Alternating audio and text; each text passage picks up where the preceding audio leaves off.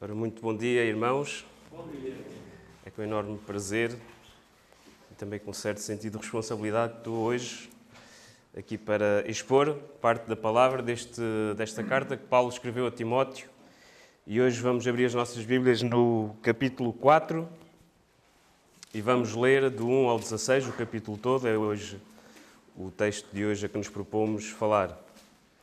Então, esta carta que Paulo escreveu a Timóteo, entre aquelas cartas chamadas cartas pastorais, e ela fala desde o capítulo 1 em doutrina sobre a doutrina, eh, sobre a doutrina, eh, ou seja, uma advertência sobre a falta de eh, doutrina, no capítulo 1. No capítulo 2, Paulo dá instruções em relação ao culto, falando da oração e do papel das mulheres na igreja também.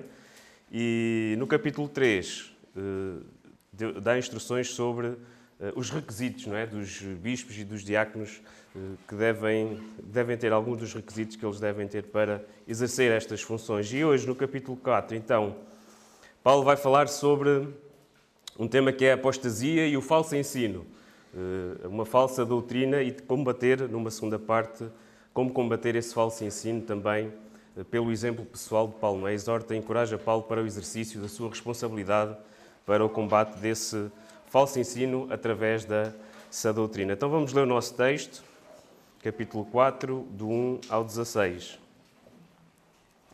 E diz assim a palavra de Deus: Ora, o Espírito afirma expressamente que nos últimos tempos alguns apostatarão da fé, por obedecerem a espíritos enganadores e a ensino de demónios, pela hipocrisia dos que falam mentiras e que têm cauterizado a própria consciência que proíbem o casamento e exigem abstinência de alimentos que Deus criou para serem recebidos com ações de graças pelos fiéis e por quantos conhecem plenamente a verdade, pois tudo o que Deus criou é bom.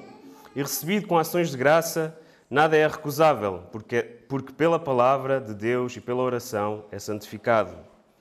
Expondo estas coisas aos irmãos, serás bom ministro de Cristo Jesus, alimentado com as palavras da fé e da boa doutrina que tens seguido mas rejeita as fábulas profanas e de velhas caducas. Exercita-te pessoalmente na piedade, pois o exercício físico para pouco é proveitoso, mas a piedade para tudo é proveitosa, porque tem a promessa da vida que agora é e da que há de ser. Fiel é esta palavra e digna de inteira aceitação. Ora, é para esse fim que labutamos e nos esforçamos sobremodo, porquanto temos posto na nossa esperança no Deus vivo, Salvador de todos os homens, especialmente dos fiéis Ordena e ensina estas coisas. Ninguém despreza a tua mocidade, pelo contrário, torna-te padrão dos fiéis, na palavra, no procedimento, no amor, na fé, na pureza.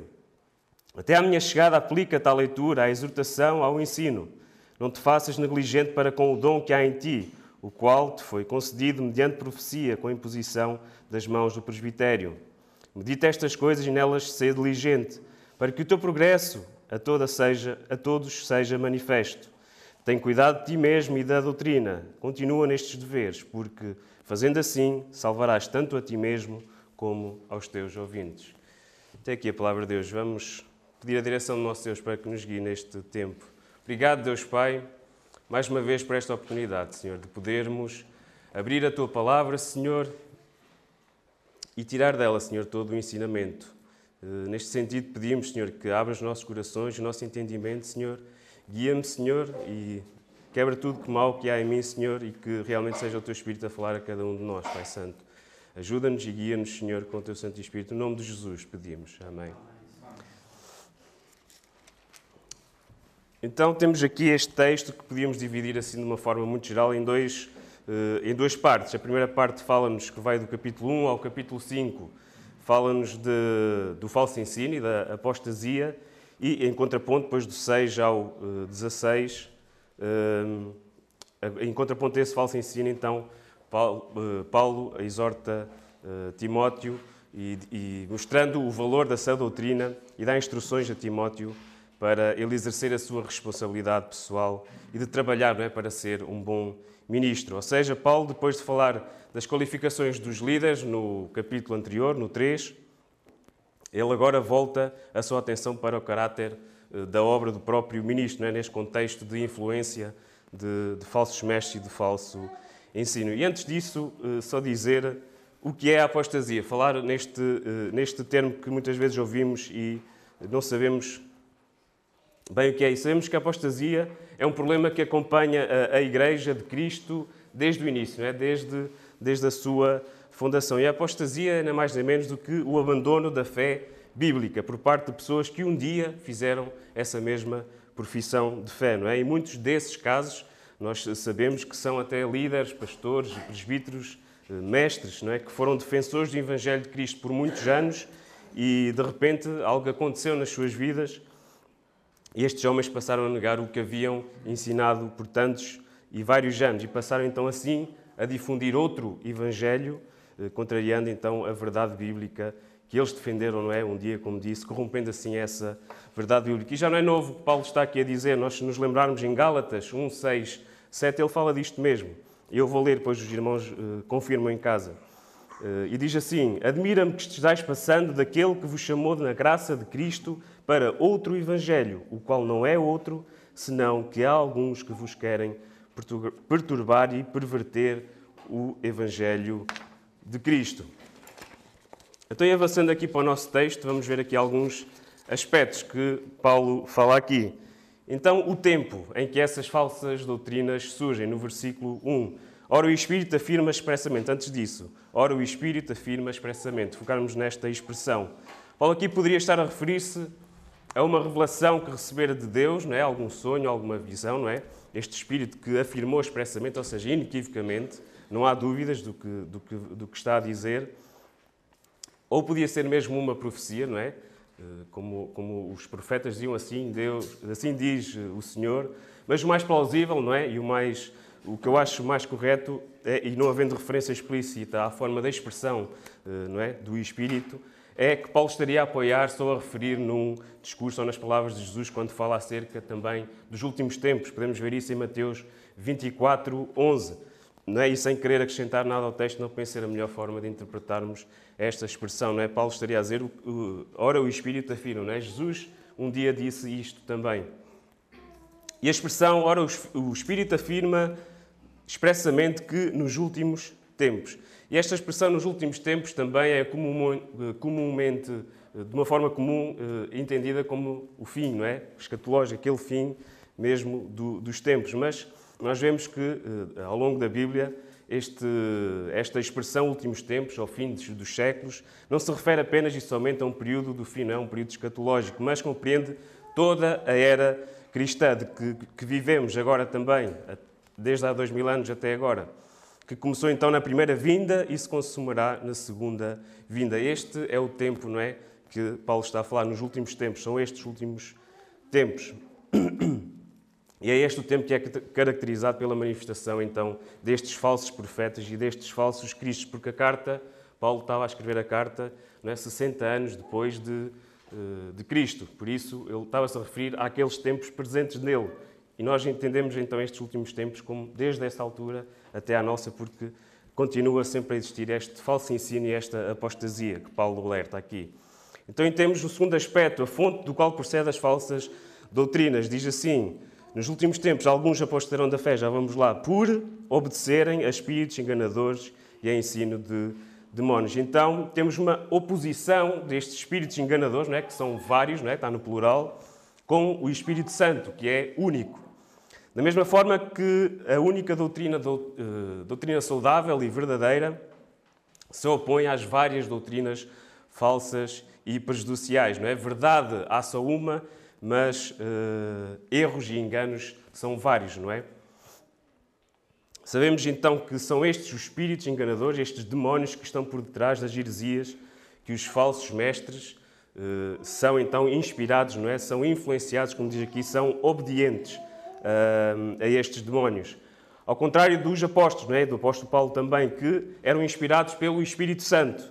E daí falamos que a doutrina apostólica é, tomamos essa doutrina apostólica como sendo a verdadeira, porque, era uma, porque eles eram guiados divinamente, não é?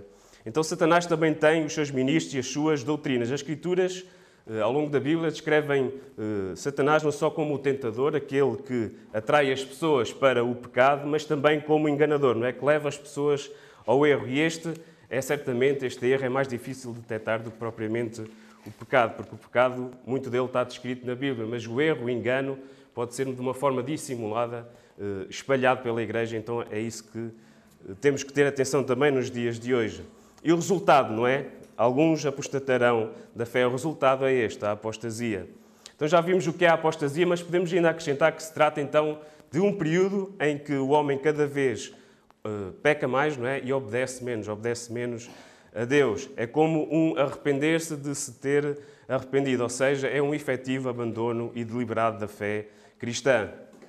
E neste aspecto também queria fazer uma salva, não podemos confundir apostasia com perda de salvação, ou que esta apostasia nega a perseverança dos santos. E vamos ler Marcos 13, 22. Eu vou ler, os irmãos uh, ouçam, apontem e depois em casa confirmem, que é mais rápido.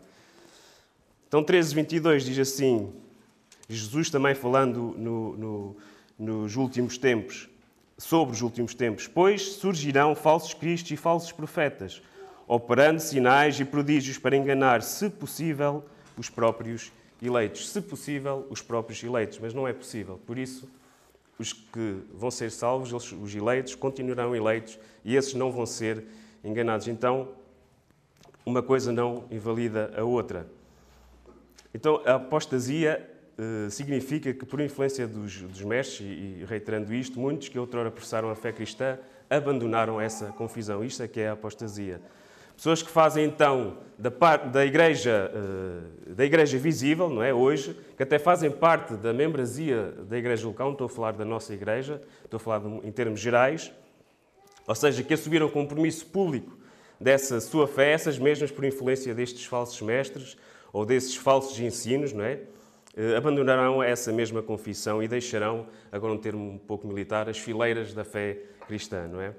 Então, o que temos de ter em mente é que nem todos os membros da Igreja visível são membros da Igreja invisível. E vemos isso claramente em 1 João, de, 1 de João 2,19. Eu também vou ler, deixem estar, irmãos, que é mais rápido. 18 e 19, aliás. E diz assim: Filhinhos, já é a última hora. E como ouviste que vem o Anticristo, também agora muitos anticristos têm surgido, pelo que conhecemos que é a última hora. Eles saíram do meio, eles saíram do nosso meio. Entretanto, não eram dos nossos, porque se tivessem sido dos nossos, teriam permanecido conosco. Todavia, eles se foram para que ficasse manifesto que nenhum deles é dos nossos.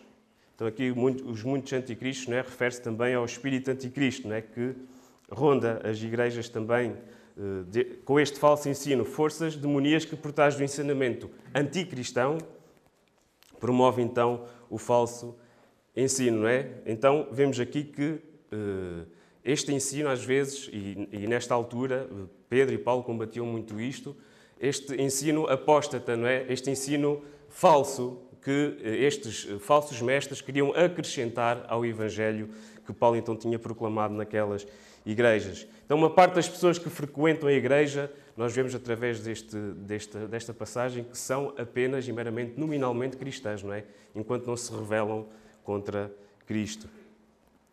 Tem uma quarta atitude: os falsos mestres promovem as suas.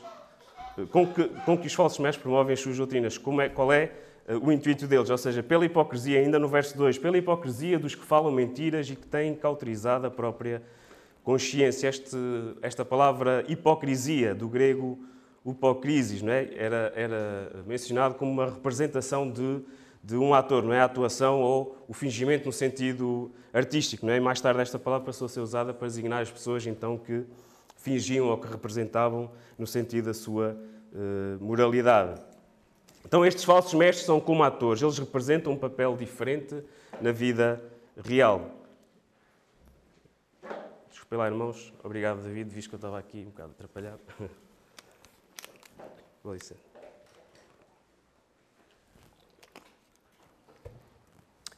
Então não fazem, estes falsos mestres não fazem o que ensinam, nem revelam a sua verdadeira identidade. São hipócritas, não é? escondem-se atrás de uma máscara para enganar as pessoas. Então o problema destes falsos mestres não era só apenas o falso ensino, era também um problema moral, não é? Não era só o ensino errado, mas também a motivação que estava errada. E continuando no verso 2, tem cauterizada a consciência. Os falsos mestres não têm sensibilidade espiritual, não é? está cauterizada. Se nós nos lembrarmos da, de um ato médico que é a cauterização, não é? que é com ferro quente queimar as feridas, aquela parte fica insensível, não fica, fica sem qualquer uh, sensibilidade. Não é? E era assim que estava uh, a mente destes falsos mestres. São insensíveis em relação à culpa. Não sentem mais tristeza quando pecam, perderam todo o temor e qualquer temor uh, a Deus. Versos 3 e 5. 3 a 5, que proíbem o casamento e exigem a abstinência de alimentos que Deus criou para serem recebidos com ações de graças pelos fiéis e por quantos conhecem plenamente a verdade, pois tudo que Deus criou é bom e recebido com ações de graças, nada é recusável, porque pela palavra de Deus e pela oração é santificado. Então estão aqui as distorções destes falsos mestres. Estes homens que vinham, eh, lembremos que vinham de uma cultura grega, não é?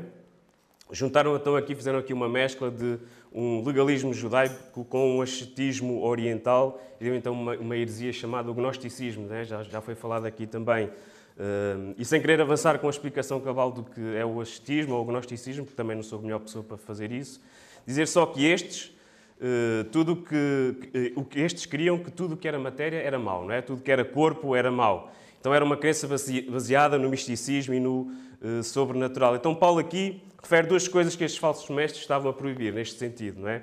Que era o casamento e o consumo de uh, alimentos.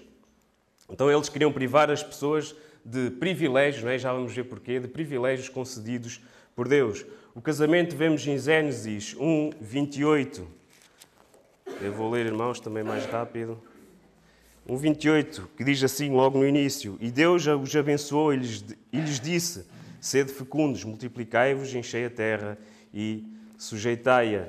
E ainda em 2,24, Gênesis 2,24, diz assim: Por isso deixa o homem pai e mãe e se une à sua mulher, tornando-se os dois uma só carne, não é? Então vemos aqui que a instituição do casamento não foi feita pelos homens nem pela sociedade, foi feita por Deus, logo no início. Deus criou o homem e criou a mulher para que se juntassem e que formassem uma só carne, como vimos. Relembrar ainda no sentido desta, desta questão de tudo o que é uh, físico é mau, tudo o que é corpo é mau, não é? Neste contexto do casamento, temos que lembrar que as relações sexuais, o sexo é bom, puro, é santo e deleitoso.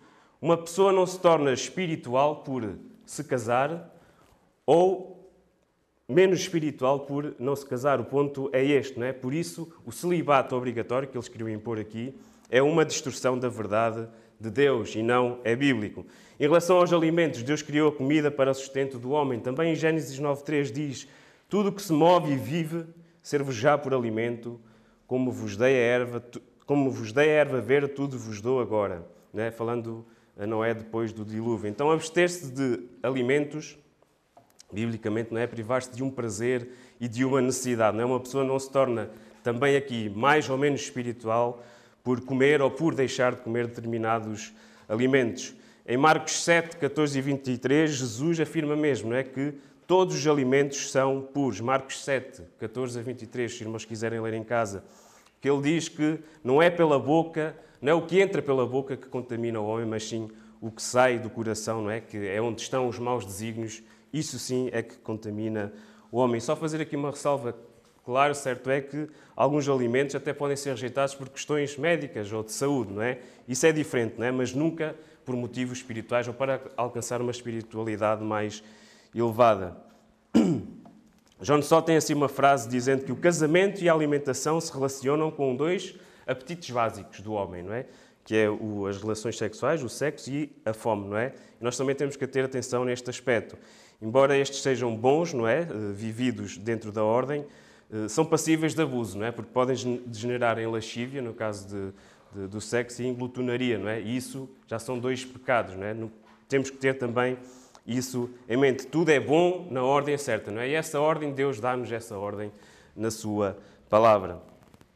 E ainda no versículo 5, para terminar esta primeira parte, porque pela palavra de Deus e pela oração é santificada. A referência aqui à, à consagração pela palavra de Deus e pela oração não quer dizer que eh, as boas dádivas de Deus que elas necessitassem de ser purificadas, não é isto. Mas que ao recebermos tudo que Deus criou, não é? Com fé, não é? Com uma atitude de, de reverência e de oração, então somos capazes aí sim de aproveitar essas dádivas de por assim dizer, de uma consciência ou com uma consciência limpa, então, limpa, então podemos desfrutar sem qualquer peso e sem qualquer culpa dessas dádivas que são boas, não é? Então passamos aqui para a segunda parte, não é? Paulo agora faz o contraste entre os falsos mestres e o verdadeiro líder, não é? E mostra qual o papel desse líder, não é? Neste caso Timóteo, que deve defender a verdade e cuidar da sua igreja. E são alguns aspectos aqui também ressaltados. Versículo 6: Expondo estas coisas aos irmãos, serás um bom ministro de Cristo Jesus. Então, o alertar a igreja, não é? O líder de uma igreja local, não é? Neste caso era Timóteo, mas nós podemos passar esta, este ensino para os dias de hoje. O líder de uma igreja local precisa advertir dos membros para o perigo destas falsas doutrinas, não é? Muitas vezes os presbíteros da igreja hum, não tocam em alguns assuntos, não é? Doutrinários que são mais sensíveis, não é? Porque têm medo de dividir a igreja. Então preferem abordar assuntos mais consensuais. Vamos dizer que isto acontece aqui, estou a falar em termos gerais, mais uma vez. E esta forma de, de, de agir perante a Igreja é errado, não é? Paulo está aqui a dizer que, de, que ele deve, Timóteo, deve expor estas coisas para ser um bom ministro de Cristo Jesus. É preciso alertar os irmãos para os perigos das falsas doutrinas e sobre. Hum, e se assim proceder, não é? O líder da Igreja, como Paulo está aqui a dizer, eh, estará a ser então um bom ministro. Não é? é preciso alertar a Igreja para estas falsas doutrinas.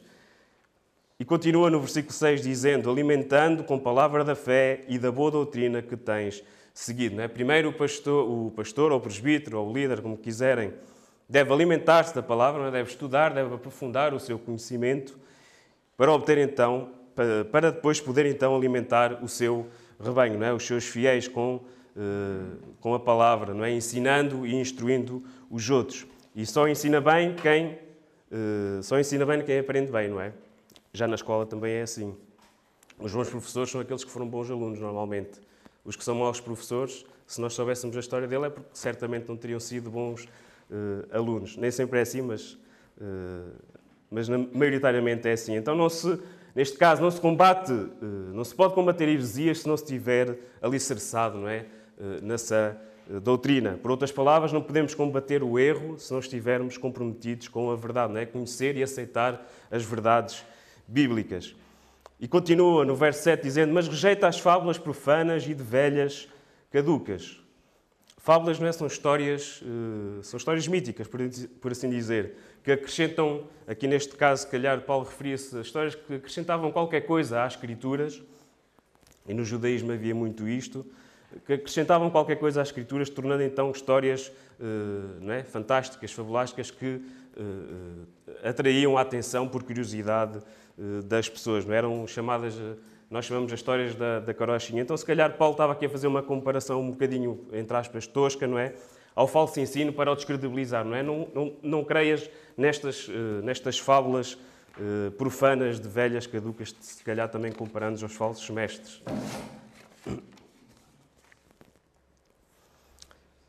E diz assim, continuando no verso 7, de Velhas Caducas: Exercita-te pessoalmente na piedade.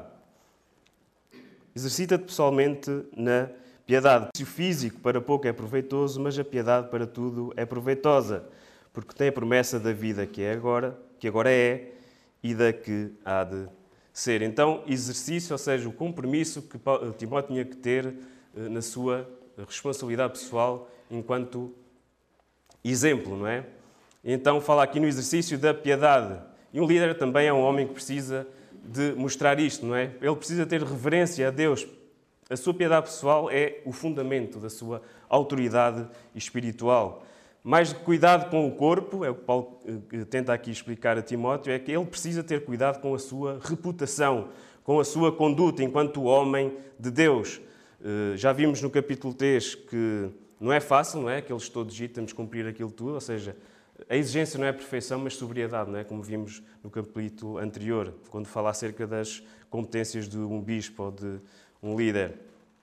E em relação ao exercício físico, eu concordo com uma frase que o Worsby diz que é precisamos de cuidar sim do corpo, não é? E só há uma forma de cuidar uh, do corpo, deste corpo material, é o exercício físico faz parte desse cuidado, também faz parte desse cuidado, porque lemos em 1 Coríntios 6, 19 e 20 não é, que o corpo é o templo do Espírito Santo, que deve ser usado para a sua glória. Então ele também tem que ser cuidado.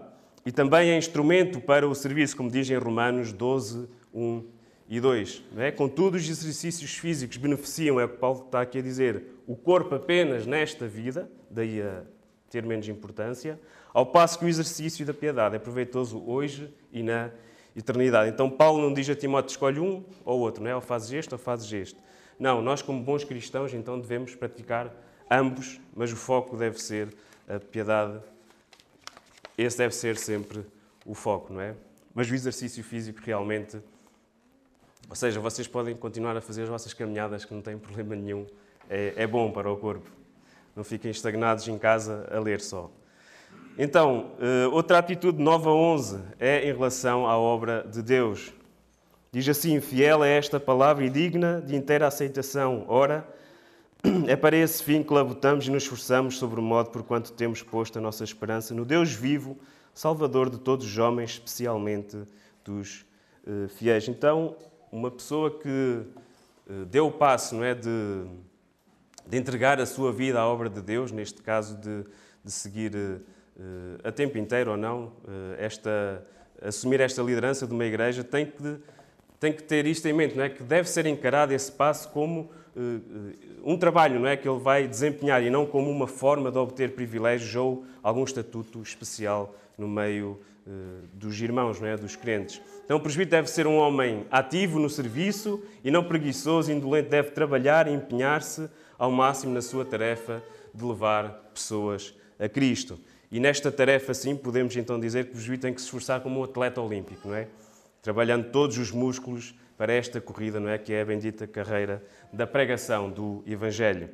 E continuando, para não passar por cima desta expressão que é um, um pouco delicada e difícil, Salvador de todos os homens, especialmente dos fiéis. Temos de ter atenção que a pregação dos falsos mestres era, ela era seletiva, não é? Só alguns, por meio esotérico e místico, como já vimos, é que alcançariam então esse acesso à salvação. Mas Paulo então refuta isso dizendo que o Deus vivo é salvador de todos, não é? É salvador de todos, ou seja, é salvador de todo o tipo de pessoas, procedentes de todos os estratos sociais e de todas as culturas, do rico, do pobre, do que tem mais, eh, tem mais estudos, tem menos estudos, é de todos, de todas eh, o tipo de pessoas.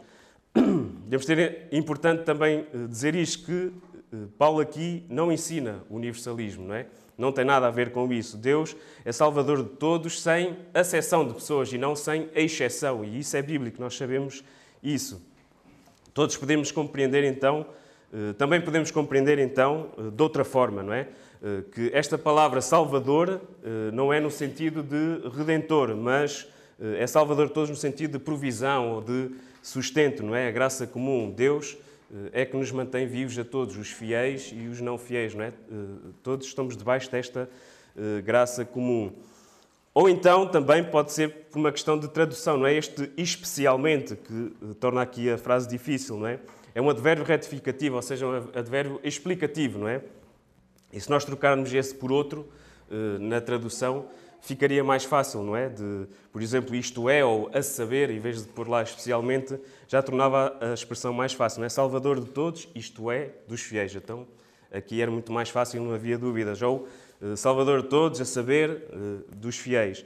Mas, de qualquer forma, o que fica aqui patente é que ele não está a eh, ensinar o universalismo e, pois, nós sabemos que ele é Salvador Jesus Cristo é Salvador no sentido de redenção apenas para aqueles que creem verdadeiramente nele, em Cristo Jesus. A palavra de Deus é bem clara quanto à salvação da alma. Existem dois caminhos, o da salvação e o da perdição. Logo, o universalismo não faz sentido algum, pois haverá condenação para alguns, não é? Alguns não vão ser salvos.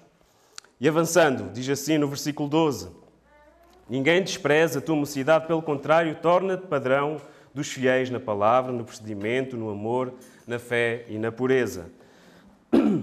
Então Timóteo era um jovem que tinha uma aparência tímida, não é? Sabemos, tinha aparência tímida e até uh, doente, não é? Um pouco doente, o que fazia que algumas pessoas nesta igreja, especificamente de Éfeso, desprezassem a sua liderança. Então Paulo encoraja Timóteo para que este não desanime, não é? Mas para, para se mostrar como exemplo, não é? Como modelo, não é? Torna-te padrão de maturidade espiritual para com todos os fiéis. Certamente Paulo não estaria a dizer a Timóteo para se superiorizar, não é? Não era isto.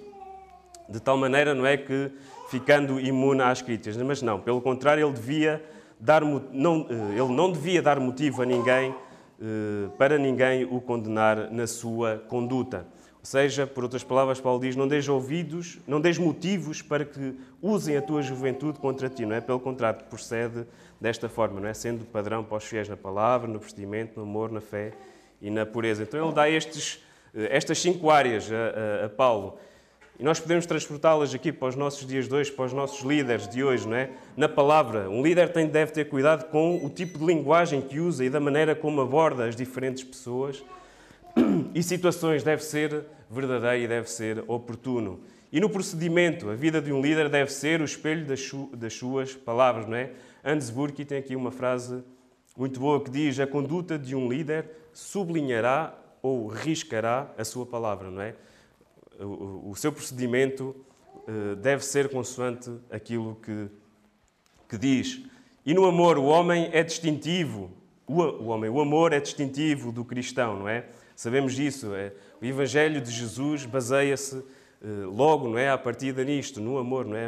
Amarás a teu Deus e amarás o teu próximo como a ti mesmo. Então, um líder cristão precisa ter profundo apego pessoal a seus irmãos e genuína preocupação para com o seu próximo.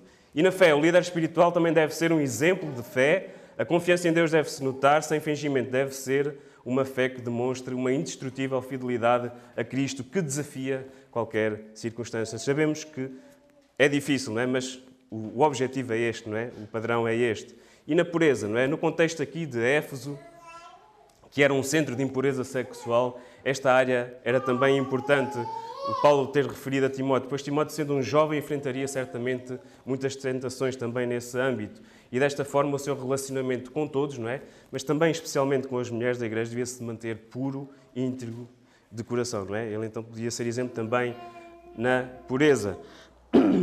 E avançando, versículo 13, agora temos o compromisso com as Escrituras.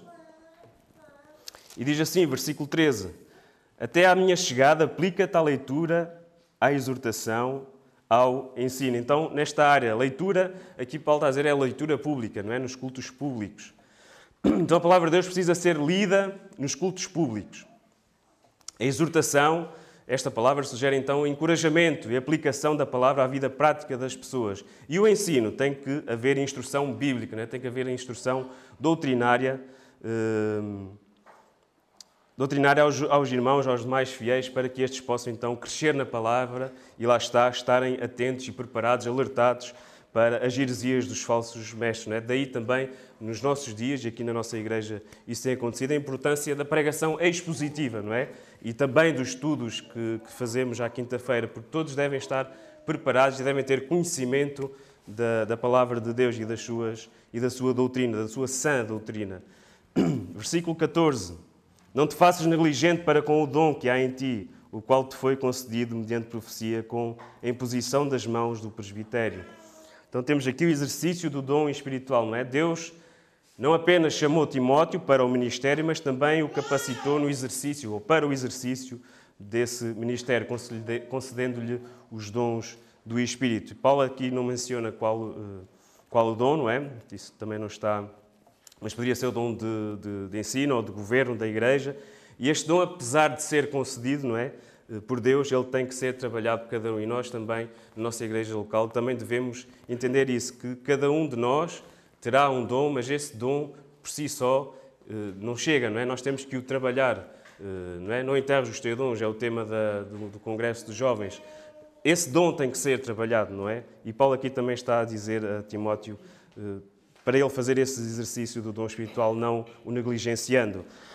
Também o progresso espiritual no versículo 15: Medita estas coisas e nelas ser diligente para que o teu progresso a todos seja manifesto. Timóteo não poderia ficar satisfeito com o que já teria alcançado, ele teria que continuar com total dedicação ao avanço então da obra de Deus. As pessoas deveriam ver não apenas a sua dedicação, mas também o seu crescimento espiritual, o seu progresso. e versículo 16. Tem cuidado de ti mesmo e da doutrina.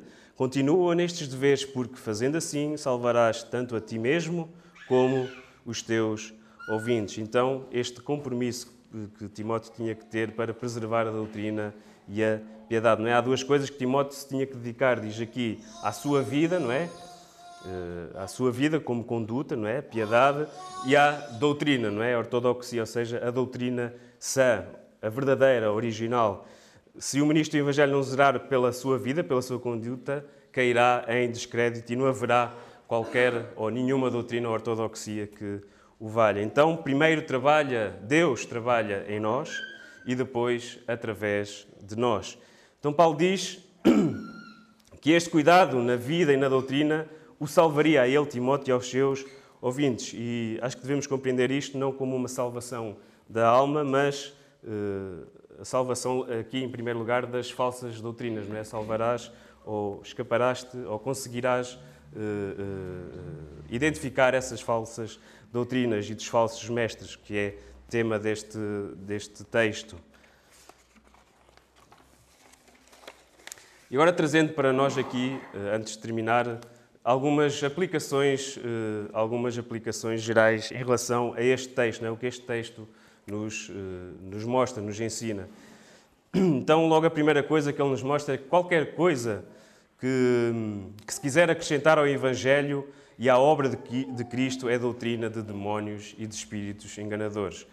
Eh, é pôr em causa a suficiência de Cristo. E nós ainda há bem pouco tempo vimos esta, esta tradição que é feita no nosso país, não é? De, do dia 13 irem aqueles peregrinos com a sua fé uh, uh, por aí fora, não é?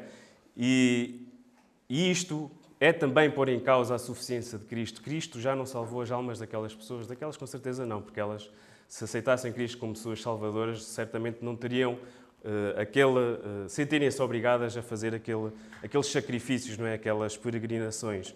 Então, qualquer coisa que seja de acrescentar ao Evangelho, qualquer coisa, uh, é, é, é doutrina de demónios. Porque eu estou Estou a referir isto porquê? Porque muitas vezes as pessoas dizem que vão e que sentem qualquer coisa e que se sentem bem. Então está aqui a explicação. É, são espíritos enganadores. É doutrina de demónios, não tenham dúvida. Isso que vos faz sentir bem é um engano, lá está. É aquele erro que é difícil às vezes de detectar, não é? Então quando a consciência está cauterizada, que é o caso dessas pessoas também, não conseguem detectar esse engano e andam assim ao engano. Então este texto é também um alerta para cada um de nós. Agora mudando de assunto, não é por causa, eh, não é por acaso que a palavra de Deus diz eh, aquele que está de pé, cuidado, não caia, não caia, não é? Porque nós sabemos que muitas pessoas, não é, eh, melhores que eu e que qualquer um de nós, que um dia que professaram esta fé que nós professamos em Cristo Jesus, esta fé bíblica, um dia eles também abandonaram essa fé e passaram a ensinar exatamente o contrário daquilo que um dia disseram querer a vida toda. E se aconteceu com estas pessoas, nós não sabemos se poderá acontecer conosco.